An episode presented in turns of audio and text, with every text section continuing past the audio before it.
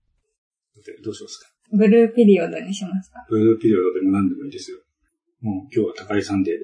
高井さんで高井さんの話いっぱいあるかなと思って、なんかいろいす。ろはい、いっぱいあります。話を、なんか話があるときに全然 こういう場がないっていう 状況だったんで、え、ど、ど、どっちにしましょう何でもいいですよ。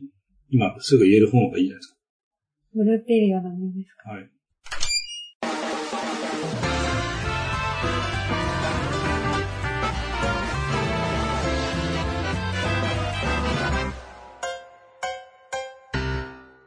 ブルーピリオドはその、全部読んで、そういう漫画っていいなって感じて、で、新井さんはこれを私に貸してくれたわけじゃないですか。はい。だからこれで私に、私に貸そうと思ったって言ってらっしゃったじゃないですか。そうですね。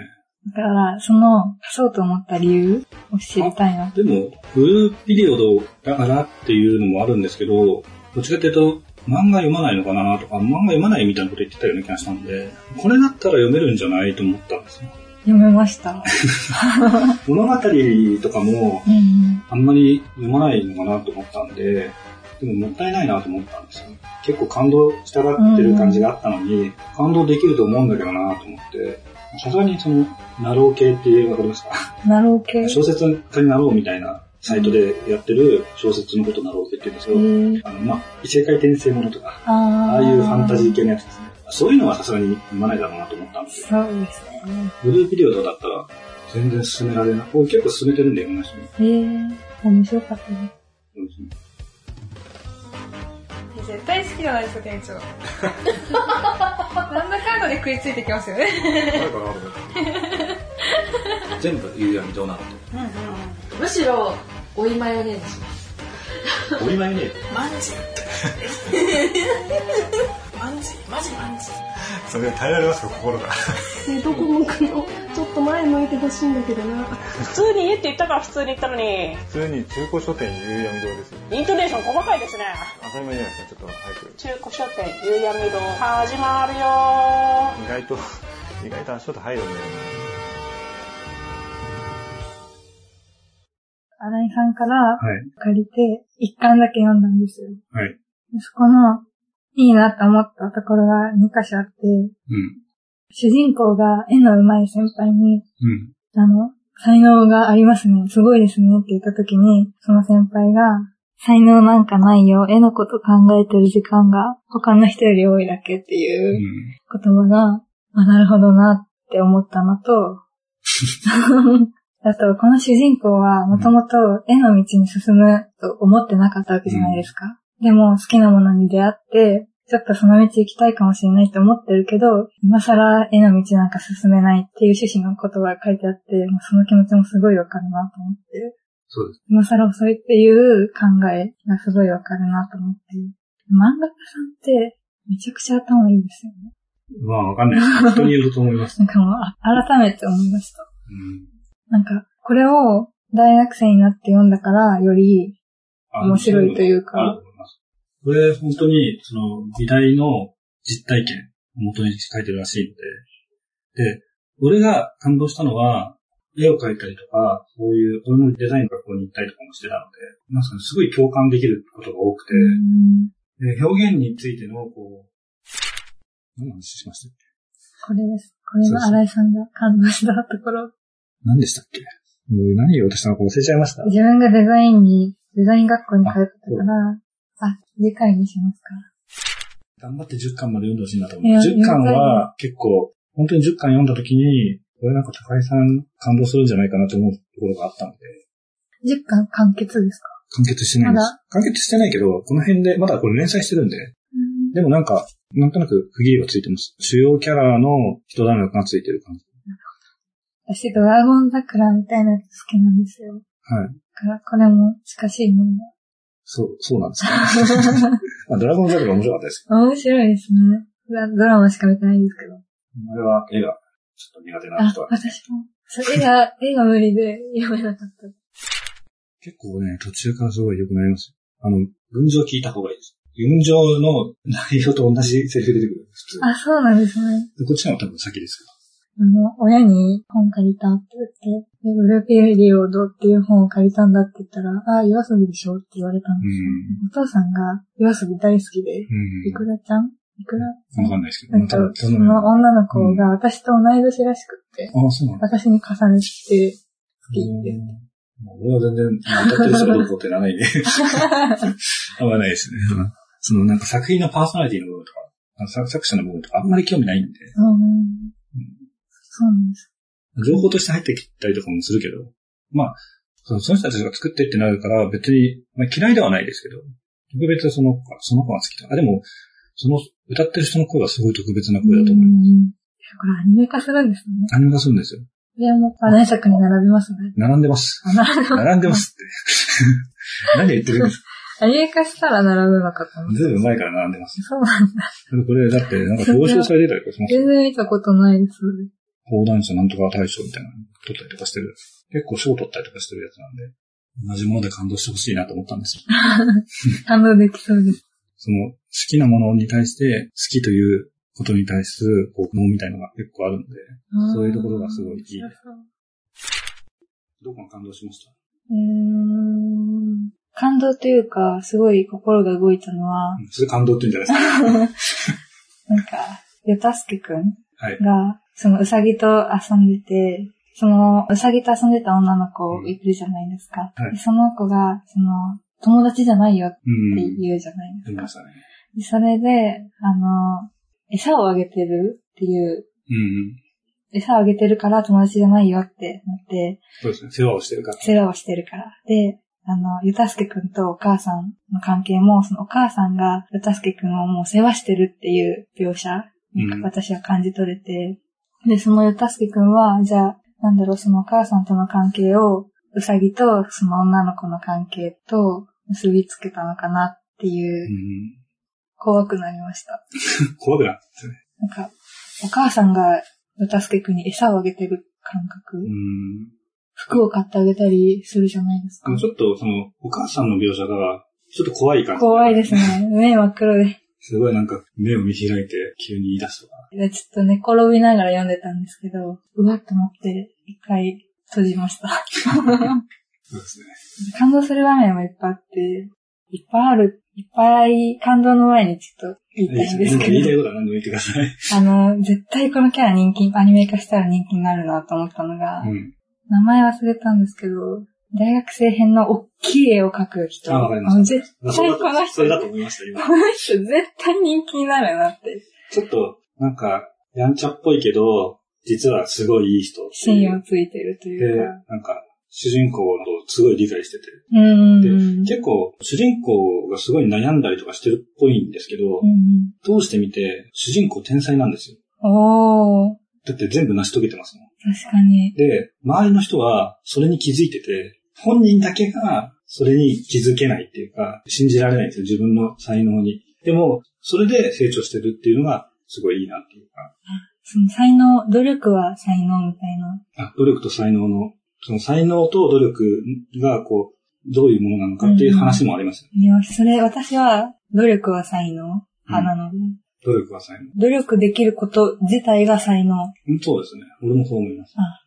結だ構か、だかららそんな考え方もあるのか、とか。うん主人公の子は、やっぱり普通の人っぽく書かれてるじゃないですかうん。うんうん。そこはいいんですよね。みんながそのつまずくところで、結局乗り越えるから天才なんですよ。で、天才っていうのあはー基本的にその何かを成し遂げた人のことを言うので、その過程においては天才ではないんですよ。だからその過程が、その普通の人と同じだから、すごく共感できるというか。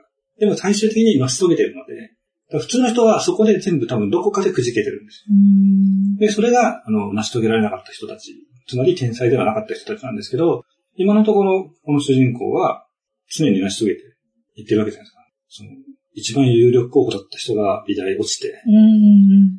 で、主人公、いや、なんだっけ、名前忘れちゃった。やっとら。ヤトラ。名前忘れちゃった。主人公なのに。これ主人公の名前覚えられないです。でも名前覚えらんないですよね。うん、ちょっと、あんまり出てこないしね。普通の会話で名前言わないし。でも、8がついたなとかっていう感じ。うんうん何の話今の、どこまで途中でうん。達成しちゃった有力候補が落ちちゃって。そうなのに、主人公はちゃんと受かってて、もうそれが本当にで、受かった後に、もうゆたすけくんすごい好きなんですけど、私も、ゆたすけくんが主人公のことを、その天才だと認めてる描写があるじゃないですか。最初から分かってるみたいな。はい。そこがすごいいいなとう思って、ん。で、明らかに周りからこう一目置かれるような天才っていうか、まあ主人公が天才だと思ってるヨタスケくんは、まあ、10巻である程度区切りがついてますけど、いろいろ抱えてて、うん。で、自分を認めてない部分があって、でお互いにその自分を認めてないっていう描写がすごくいいなっていう。あーなんかその、課題で苦しむとか、私もあるんですけど、まああるででしもょうなんね。か、こうやって、たくさん考えて、で、考えた結果を形に表すっていうのもすごいし、うんその、いろいろな考えを出せるっていうのもすごいなと思って。あと、その美術館とかよく行って、でこの絵はすごいんだっていうことに気づいたりするじゃないですうか。ん。私もたまに行くんですけど、もう全然すごいとか思わなくて、いいんじゃないですか。あ、入るな、みたいな感じでしか思わなくて。まあそんなもんですよ。俺も全然何も感じないですよ。よくあるじゃないですか。そこの、だから本当日本に、こう、何年に一度とか、もう、もう二度と来ないかもしれないみたいな会が来た時に見に行ったりとかすることもあるんですけど、あーああ、こんなもんかって思います。そうですようね。んそれは全くわからない。それを見た瞬間にこう衝撃を受けて人生が変わったっていう人の話を聞くと、何が起こったんだろうと思いますよね、うん。結構、そのデザインの学校に行ってた時に、やっぱりそういうの見た方がいいとか、回した方がいいって言って、まあそっちの都内の方に行くから、そういう、なんですかね、あれよ、なんて言うんでした美術館美術館じゃなくて、ギャラリー、ギャラリーとかがあって、そこを回ったりとかしたこともあったんですよ。友達と一緒に、じゃあ回ってみようかって言って。何にも感動しないんですよ。うん。全然わからなくてそうですよね。よくわかんないですよ。だからまあ、その道には行けなかったのかなとは思うんですけど。ちょっと憧れる世界ではありうん、ますよね。憧れです。そういう、そんなに心が動くことがないの。あれでしそょ、の、 その、人を、私人を好きだなって自分では思ってたんですけど、はい。その、人間が好きっていうよりも、人間の中の私がいいなと思ってる人のことが好きなだけで、別に人間自体に興味はそうですね。そこまでないんだ。その、新井さんと喋りたいなと思ったのも、新井さんが好きだから思っただけであって、うん他の人とこういう機会を別に作んなくていいんですよ。うんだから、なんだろう、人間が好きだから、新井さんと喋りたいというよりも、別に好きじゃない、好きじゃないというか、なんとも思っていない人の方が、どよりひどい感じになりま したけど。まあまあ嫌いではないんですもん、だって。あまあみんなのこと特に興味がない。 興味がない。何も思って。でも、そう、なんか本当に過去の音源とか聞いてても、中井さんってそんな感じだなと思いました。そんな感じ。うん、あんまり興味ない。っていうか、いろんなことに興味がないなと。もっとうん。人に興味持った方がいいんじゃないですかって言おうと思ってたんですよ。その方が楽しくなるというか、興味持てないなって思って。まあ興好味きな人だけにめすごく興味があるんですそ。のなんで好きなのかっていうのを考えたときに、うんで、俺、その感情タイプ、思考タイプの話をしたときに、まあ、高井さんは感情タイプだったって言われてたのが思考タイプって言われるようになった。で、俺も見てて、どっちかっていうと思考タイプだなって思ってたけど、こういう話をするようになって、高井さんとこう関わって、まあ高井さんの心が動くことが多いっていうのを、とか目の当たりにしたときに、どっちかっていうと、その心の動き方とかっていうのが、まあ、嫌だと思うけど、感情さんに近いなと思った。うん感情さん感情さんかなどっちかっていうと、純情さんかでも、だから、感情タイプの人に近い心の動きをすると思ったんですよ。うん。っていうのは、多分、本来その部分をコントロールしてるのが思考タイプなんですうん。よ。でも、意外とコントロールできてなくて、だから最初に高井さんがもしかしたら、わざとやってるんじゃないかっていう話をしたときに、そんなわけないと思ったと思うんですけど、でも、思考タイプの人だったら、それをわざとやってる可能性があるんですよ。わかりますか感情を出すことをわざとやっ感てる情をわざと出してる可能性があるんですよああ。うんこれ言うと、俺がそうやってるって思われちゃうんですけど、実はちょっとやってます。ええで、怒ってる時も、本当に怒ってるのかって言われると、冷静になると、怒ってないかもって思っちゃうんですよ、俺は。で、誰かを好きになる時も、なんかいつの間にかこの人のことが好きだったっていうのは、ほぼないんですよ、俺。この人のことを好きになろうと思って好きになるので、だからみんなのこと好きになれるっていうのがあるんです好きになろうと思ってなれるんですね。よ。そうですね。なってます。羨ましい。そうですね。